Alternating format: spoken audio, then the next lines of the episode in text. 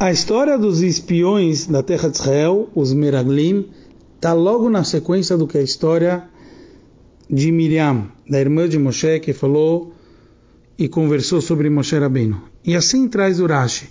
Por que tá essas duas histórias uma ao lado da outra? Para nos dizer que os espiões, esses Erechaim, esses perversos, viram o que aconteceu com Miriam, que falou etc., eles não aprenderam a lição. O Rebbe analisa no Maserá todos os detalhes desse Rashi. E entre as grandes questões é o porquê o Rashi tem que mencionar que essas duas histórias estão uma ao lado da outra.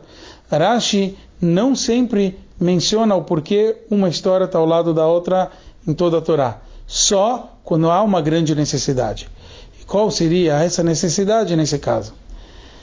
Urashi tinha uma pergunta muito forte. Afinal, Miriam, ela fez um pecado pequeno, não foi grave.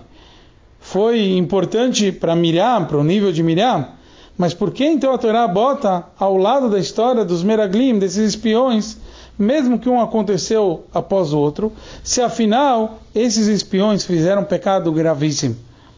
Então alguém poderia, Deus nos livre, comparar o caso dela com o caso deles. O ensinamento que o Rashi nos trouxe é que eles viram o que aconteceu com Miriam. Miriam não falou porque ela quis falar negativamente. E Miriam achou que tinha direito de falar porque era o irmão dela. E mesmo assim, eles viram o que aconteceu com Miriam, que ela foi castigada, e eles também erraram. Qual foi o erro dos Meraglim, dos espiões?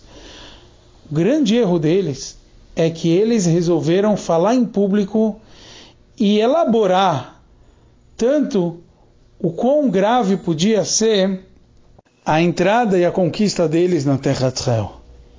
Já que eles falaram que de uma forma natural não tem como entrar e nem de um milagre simples. Óbvio que eles confiavam em Deus. Mas depois deles elaborarem tanto, o povo ficou com medo. E eles não deveriam fazer isso. Eles deveriam vir e falar com Moshe. Então eles viram o que aconteceu com Miriam e não aprenderam. Então a gente tem que ver e aprender aquilo que acontece na nossa vida.